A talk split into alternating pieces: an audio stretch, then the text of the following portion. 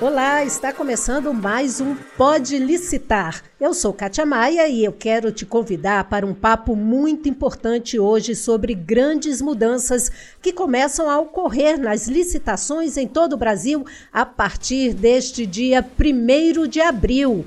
Temos uma nova lei de licitações que entra plenamente em vigor em abril, não é mesmo, meu caro Fabrício Lázaro? E aí, Kátia, tudo bem com você? Tudo bem, tudo tranquilo. Super feliz hoje, e ontem e amanhã e sempre. Super feliz ontem, hoje, amanhã e sempre. Tá certo. Pode licitar, né? Tem isso. É, e hoje, novidade. Tá, tá chegando uma, uma, uma novidade aí que vai mudar bastante coisa, né? Estamos aqui para trazer mais um especialista que vai ajudar bastante gente em mais esse episódio, que é o episódio de número 33 do Pode Licitar. E Kátia, é a lei, é a lei 14.133 de 2021 que foi sancionada pela Presidência da República em 1 de abril daquele ano e que passou por um período de adaptação, assim, de dois anos, né? Então, é, gente, agora vai ser a única lei que vai reger todos os certames das compras governamentais a partir de abril. E é uma lei robusta que exige que os municípios façam uma série de regulamentações locais, hein? Pois é, pois é, Fabrício. E para nos explicar alguns aspectos que impactam a vida dos empresários que querem vender ou prestar serviços para as prefeituras e demais órgãos públicos, né? Está conectada oh. com a gente Agora, para vocês, oh, a instrutora do é. portal de compras públicas, Daniele Veríssimo. Não, então vou rodar a vinheta pra gente começar o papo com ela, hein? Pode licitar, um podcast do portal de compras públicas. Daniele Veríssimo, seja muito bem-vinda. Obrigada. Obrigada, a gente que agradece por você estar aqui com a gente mais uma vez. Bom, Dani, vamos começar do início para os empresários entenderem bem essa história. Por quê? Por que temos uma nova lei de licitações? Eu acho que a primeiro modo a gente percebeu assim que no nosso país mesmo se precisavam de dois pontos máximos. O primeiro era retirar ali uhum. de vigor as leis anteriores de licitação. Então, a 8666, que era a lei ali conhecida das licitações, a uhum. antiga lei, né? Sim. Era uma lei muito ultrapassada já, com muitos problemas, uma lei desatualizada. A lei do pregão, que é uma lei, a 10.520, que é de 2002, que já trouxe novidades, porém já estava também desatualizada. E além disso, a gente tinha uma terceira lei, que também vai ser revogada aí pela nova lei, que é a lei do RDC, Lei 12.462, que foi criada na época das Olimpíadas. Aí. E aí ela trouxe também novidades, e essas novidades foram tão boas que deram base realmente para essa nova lei.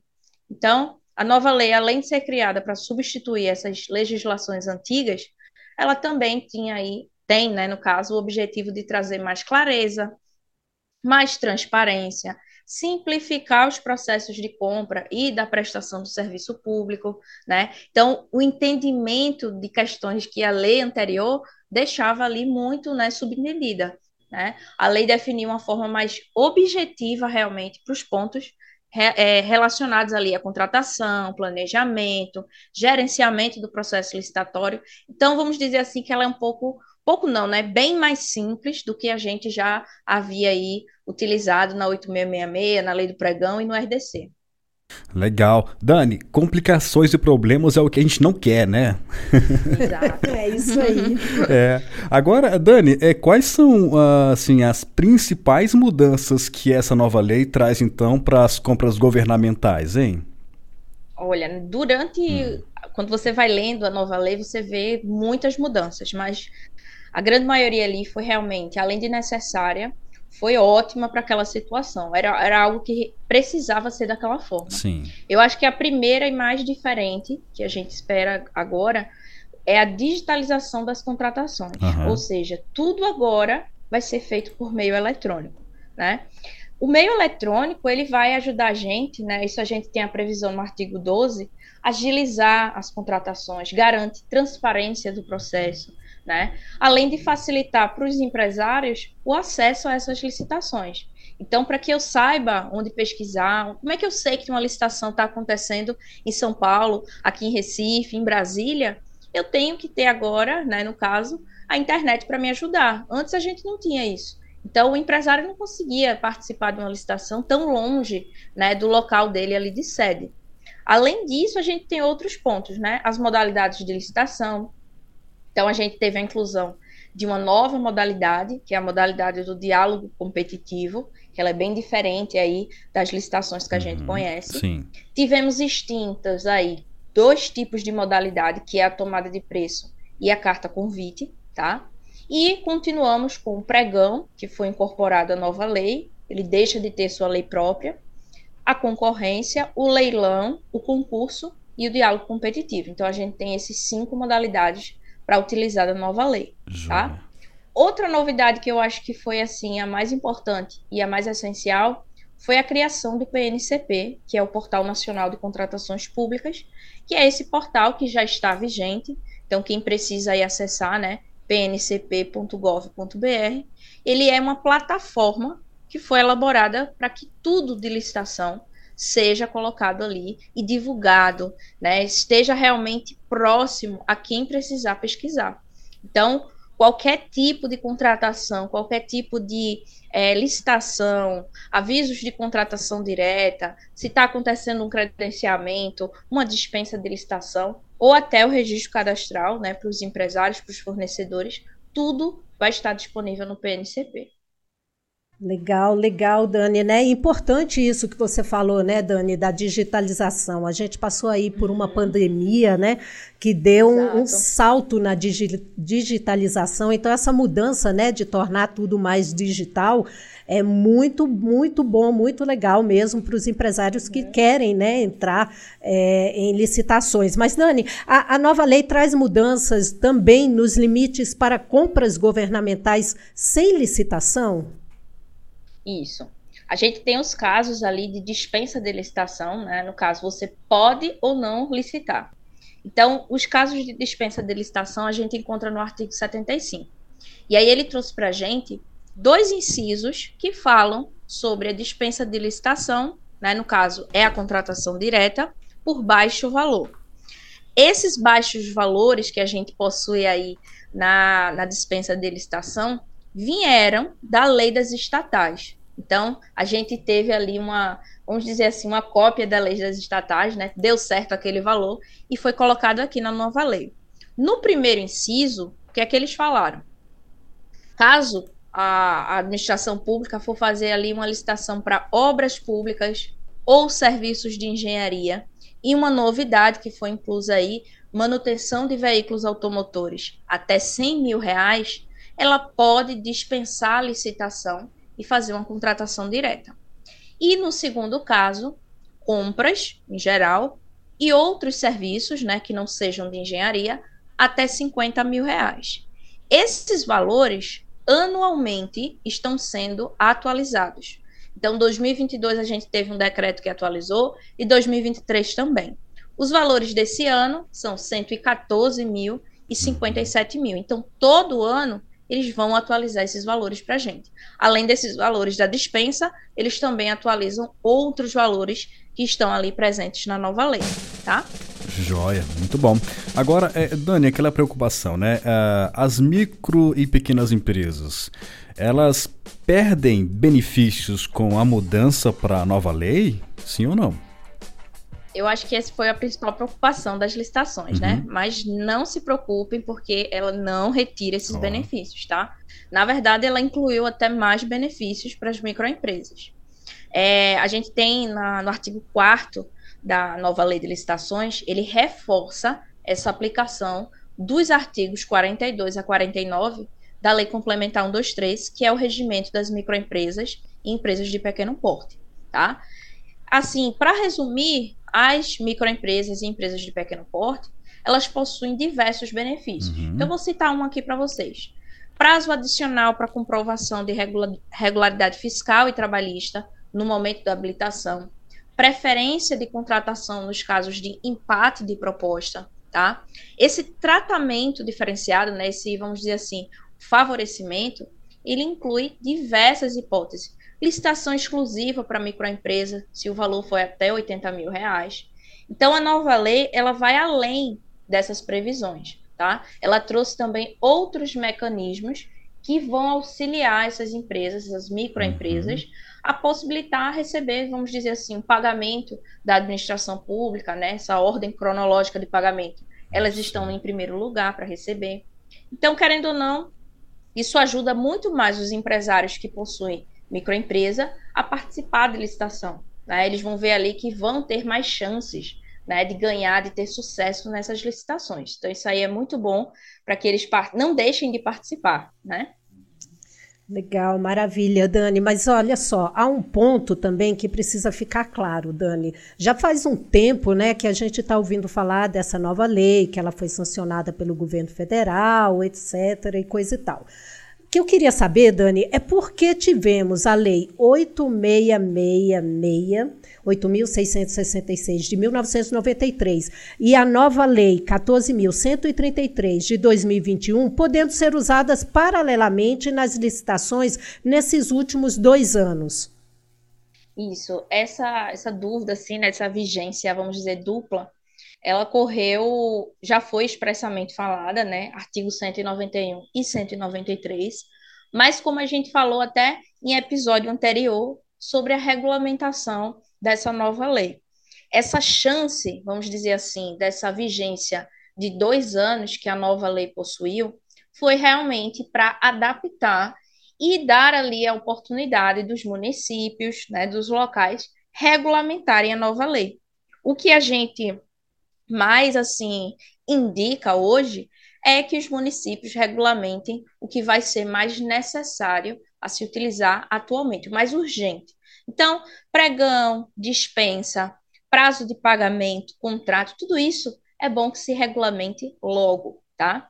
Então, a nova lei ela já disse isso. Vamos optar que durante o prazo desses dois anos, né, a partir do momento da publicação dela, que foi 1 de abril de 2021, ele vá ali se adaptando, vá trazendo as regulamentações, vá, vamos dizer assim, testando realmente a nova lei, para que esse ano, né, daqui a alguns dias, a gente tenha a vigência dela total. Então, durante esse período de vigência dupla, ela pode é, optar por licitar ou contratar diretamente, de acordo com a lei, ou com a 8666, a lei do pregão ou RDC. Então, pode ter esse uso, vamos dizer assim, duplo das leis, ela pode escolher. Não posso só, é, vamos dizer assim, misturar as, as leis em uma só licitação, tá? Então, se eu decido pela nova lei, eu tenho que seguir todo o rito da nova lei. Não posso ali misturar. Mas justamente isso, ela deu a gente esse prazo de dois anos para adaptação, para regulamentação, para entender realmente o que é necessário nessa nova lei. Sensacional, muito bom, Dani. É, para você ouvinte que está conosco até agora, muito obrigado por estar aqui até neste momento e continue, porque ó, tem mais coisas nesse podcast. Inclusive agora, Kátia, agora é a hora do agora nosso ouvinte brilhar. É a hora do ouvinte. né, a melhor parte do programa, parte. o ouvinte brilhando. Você gosta, Dani, dessa parte que o ouvinte manda, manda pergunta? Eu adoro, porque eles esclarecem, assim, eles pedem as dúvidas né? que a gente encontra diariamente, né? Então, quando a gente vai esclarecer algo, é tão bom a gente ouvir, assim, qual a sua é. dúvida, qual a sua pergunta. Verdade. Então é maravilhoso. Sensacional. Pois é, e, e você ouvinte que queira mandar pergunta aqui pro, pro Pode Licitar, é muito simples, viu? Basta enviar o um e-mail para imprensa@portaldecompraspublicas.com.br. Vou repetir imprensa@portaldecompraspublicas.com.br. Então, Kátia, roda a vinheta aí pra gente. Roda a vinheta. Fala aí, fornecedor. Boa, olha, a pergunta de hoje, Dani e, e nosso ouvinte queridíssimo, é, veio de São Paulo, tá? É o empresário Antônio Bortolini, que atua no setor de higiene e limpeza, nos enviou a seguinte pergunta, Dani, atenção. É, o artigo 87 da Lei nº 14.133 de 2021 tornou obrigatório o uso do registro eh, cadastral unificado do Portal Nacional de Contratações Públicas para fornecedores dos órgãos públicos. Então, o que isso quer dizer, Dani? Então, para esclarecer um pouco assim o que seria esse registro cadastral, por que, que ele vai ser exigido dos fornecedores, na nova lei, a gente tem no artigo 78 a previsão dos procedimentos auxiliares, tá? Não são modalidades de licitação, são realmente procedimentos que vão auxiliar as contratações. Um deles é o registro cadastral, que vai ser previsto aí como um procedimento auxiliar, tá? Nesse caso, esse registro cadastral que a gente tem na nova lei é bem diferente do que a gente tinha no, na 8666, tá? Então, o PNCP, como eu disse a vocês, que vai ser o novo portal aí criado pela nova lei, ele ampliou os efeitos do registro cadastral. Uma dúvida grande que a gente tem ainda é que se você acessar o PNCP hoje, não tem ainda disponível a área do registro cadastral. Por quê? Diferente da vigência da nova lei que a gente vai começar dia 1 de abril, o PNCP ele tem um prazo de até 31 de dezembro para estar 100% funcionando. Ou seja, ele ainda tem alguns meses para poder, vamos dizer assim, colocar em prática tudo que ele está prometendo na nova lei, inclusive essa área do registro cadastral. O registro cadastral ele é basicamente um CPF, um cadastro que os fornecedores vão ali fazer, vão colocar documentos, vão colocar ali certidões, atestados, os que forem exigidos ali naquele momento do PNCP, e ficarão cadastrados nesse portal. Então, para que a administração pública ou até outros fornecedores saibam ali um pouco das informações dos fornecedores, eles podem acessar o PNCP. Então, quando eu colocar o nome ali da empresa dele, de serviços ali de higiene. Eu vou saber se ele já teve contratações anteriores, se ele tem algum contrato vigente com algum local. Então, torna isso aí mais simples de ter acesso ali àquele fornecedor. Todo órgão, entidade, todos os entes federativos de poderes vão utilizar o mesmo cadastro. Então, qual o objetivo do registro cadastral? Simplificar a habilitação em processos de licitação e contratação pública, reunir informações sobre o desempenho dos contratados, então eu sei se ele é um bom ou um mau fornecedor, e concentra todas as informações sobre a aplicação de sanções aos licitantes e contratados. Então, até isso, eu vou saber se a empresa do Fabrício já recebeu alguma multa, já recebeu algum tipo de sanção, para uhum. ali no final eu saber se eu realmente vou né, é, contratá-lo, vou assinar realmente o contrato com ele ou não. Então, quando a gente implementar né, o registro cadastral unificado, é, além disso, os órgãos vão ter muito mais facilidade de encontrar ali as informações sobre aqueles fornecedores. Perfeito, Dani, perfeito. E olha só, Dani, uma outra questão que eu tenho certeza que é também uma dúvida de muitos ouvintes aqui do nosso podcast, né? É, a gente queria saber, assim, é sobre os pequenos municípios. Municípios com até 20 mil habitantes têm uma condição diferenciada para aplicação da nova lei. Pode nos explicar isso, Dani? Então, a nova lei ela trouxe essa parte aí dos municípios, né, menores de 20 mil habitantes e trouxe até um pouco de dúvida no momento em que a gente lia né, o artigo com essa previsão. É, no texto da lei, ela fala que todos os municípios, estados, têm que aplicar, independente da quantidade de habitantes, tá, ou outros fatores, a nova lei de licitações. Então, a partir de 1 de abril, todo mundo vai utilizar 14133, certo? Porém, certo. casos específicos como esse, que são municípios até 20 mil habitantes, o artigo 176 trouxe algumas, vamos dizer assim, diferenças no cumprimento de algumas regras. Então, três regras é que esses municípios não terão, vamos dizer, obrigatoriedade. Não é que ele não precise utilizar, é que eles não serão, nesse momento, obrigados a fazer. O primeiro é que eles não são atualmente né, obrigados a fazer licitação eletrônica tá? Eles ainda poderão utilizar a forma presencial para licitar na nova lei, tá? Deixando claro que tem que utilizar 14133, certo? Além disso, eles não têm, vamos dizer assim, a obrigação de utilizar ainda o PNCP. Então, eles não vão ser obrigados ainda a publicarem suas licitações no Portal Nacional de Contratações Públicas, certo? Então, são essas obrigações, digamos assim, que ele não está vinculado. Utilizar a nova lei, ele vai ter que utilizar. Se ele não, vamos dizer, publicar no PNCP, então ele vai ter que seguir as regras de quê? Publicar em diário oficial as informações da licitação, disponibilizar a versão física dos documentos nas repartições públicas que realizaram as licitações. Então, tem que ter cuidado aí com informações dizendo que município com menos de 20 mil habitantes não vão utilizar a 14133. Não é isso, tá, gente? Tem que utilizar a nova lei. Porém, eles só não vão ter obrigações até 1 de abril de 2027, tá? Como os outros municípios terão. Mas aplicar a nova lei vai ter que aplicar. Legal. Agora, Dani, é verdade que o pregão eletrônico se torna obrigatório com a nova lei? É? Então, esse pregão eletrônico que a gente tem agora, né, a modalidade da nova lei, é, o pregão ele era a única, vamos dizer assim, modalidade que tinha sua lei própria, né? A lei 10.520 também vai ser revogada, e aí o pregão foi incorporado na nova lei de licitações. No artigo 6 se vocês forem ver o conceito de pregão, ele fala que é uma modalidade obrigatória quando o objeto da licitação for bem comum ou serviço comum.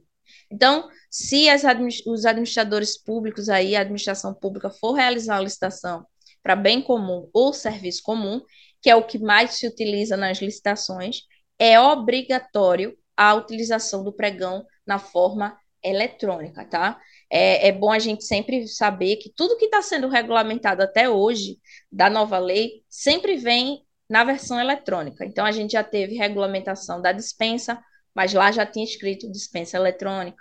ETP, estudo técnico preliminar, eletrônico. Então, o pregão, a forma eletrônica dele, né, já era conhecida, porque a gente tinha o decreto do pregão eletrônico. Então, ela vai continuar ali da mesma forma. É obrigatório quando vocês forem aí fazer licitação para bem comum e serviço comum. Entendi, entendi, Dani. Bom, e agora para fechar, Dani, eu queria, né, diante de tudo isso que a gente conversou aqui no nosso episódio hoje do Pode Licitar, eu queria de você uma avaliação. Né? É, na sua avaliação, fica mais difícil participar de licitações públicas com essa nova lei, a 14.133? Não, eu acho que o objetivo realmente dessa nova lei foi facilitar ao, máximo a participação em licitação pública. Então, o empresário aí que, que vai participar da licitação, ele vai perceber como as possibilidades de participar vão mudar e vão aumentar muito mais para ele. A possibilidade da gente utilizar sistema eletrônico na licitação, seja ela em qualquer modalidade, isso aí aumenta muito a participação da empresa de todos os tamanhos e de diferentes regiões do Brasil. Né? A gente não foca mais só em empresas só do local ou da região, ou empresas grandes que poderiam participar. Né? Quando a gente inclui ali critérios de desempate, além do preço, que permite ali uma maior competitividade entre as empresas, possibilidade de recorrer a algum tipo de arbitragem nas disputas, tá? Quando eu participo de uma licitação eletrônica, eu não sei ali quem está participando, então isso ali aumenta as minhas chances de ganhar a licitação. Não tem nenhum problema ali de você chegar na licitação e já saber quem está participando, né? Então, eu tenho certeza absoluta que o objetivo né, ali maior da lei, da nova lei de licitações, é realmente facilitar, simplificar a participação nelas. Legal, muito bem. E eu tenho certeza absoluta, viu, Kátia, que é, esse novo tempo que começa em abril vai realmente, né, Dani, trazer Isso. novidades. É no dia né? da mentira, mas é mas verdade. É verdade né? Mas é verdade, é verdade e é uma verdade boa, né, Dani? Gostei. Isso. Exato, e são novidades assim para o setor e pra, pra, para o universo das compras governamentais, né? Então, uhum. em breve, vamos explorar uh, outros aspectos da nova lei 14.133 aqui no Pode Licitar. E hoje, Dani, Kate, nosso ouvinte, ah, ficamos por aqui, tá acabando, né? E eu quero, assim, de coração agradecer demais da conta, Daniele, por mais esse papo importantíssimo e esclarecedor. Dani, obrigado, viu? Obrigada, eu Dani. agradeço. Obrigada. Se vocês precisarem aí de mim, é só chamar. Tá legal. E você tem alguma mensagem final para deixar, algum alerta, alguma coisa assim, não? Olha, o, o que mais eu repito toda aula é regulamentem aí municípios, tragam suas regulamentações. Não precisa regulamentar a lei de uma só vez, não, uhum. gente. Vai regulamentando os pontos mais importantes, os que vocês vão utilizar mais rápido, ali com maior urgência. Então, os pontos ali de modalidade, dispensa, tudo que for uhum. utilizado na, no dia a dia da administração pública, regulamente logo, tá? Porque aí a necessidade realmente é muito urgente. Sensacional. É isso aí, é isso aí. Você, empresário, fique ligado né, a essas mudanças, como a Dani falou, dá para fazer aos poucos, fique ligado no que é mais urgente, converse no seu município para saber né, o que está sendo regulamentado. E saiba que, se houver dúvidas, Conte com a equipe nota mil, né, Fabrício, é aí, aqui do verdade. portal de compras públicas, para sanar todas as suas questões sobre a aplicação da nova lei de licitações. Dani, muito obrigada novamente. Eu que agradeço, Fabrício e a Kátia. Estou aqui para regulamentação, para tirar dúvida, para tudo. Legal, legal. E você que nos acompanhou até aqui, um grande abraço e até a próxima. Tchau, tchau, gente. Até a próxima. Você ouviu Pode Licitar, um podcast do Portal de Compras Públicas.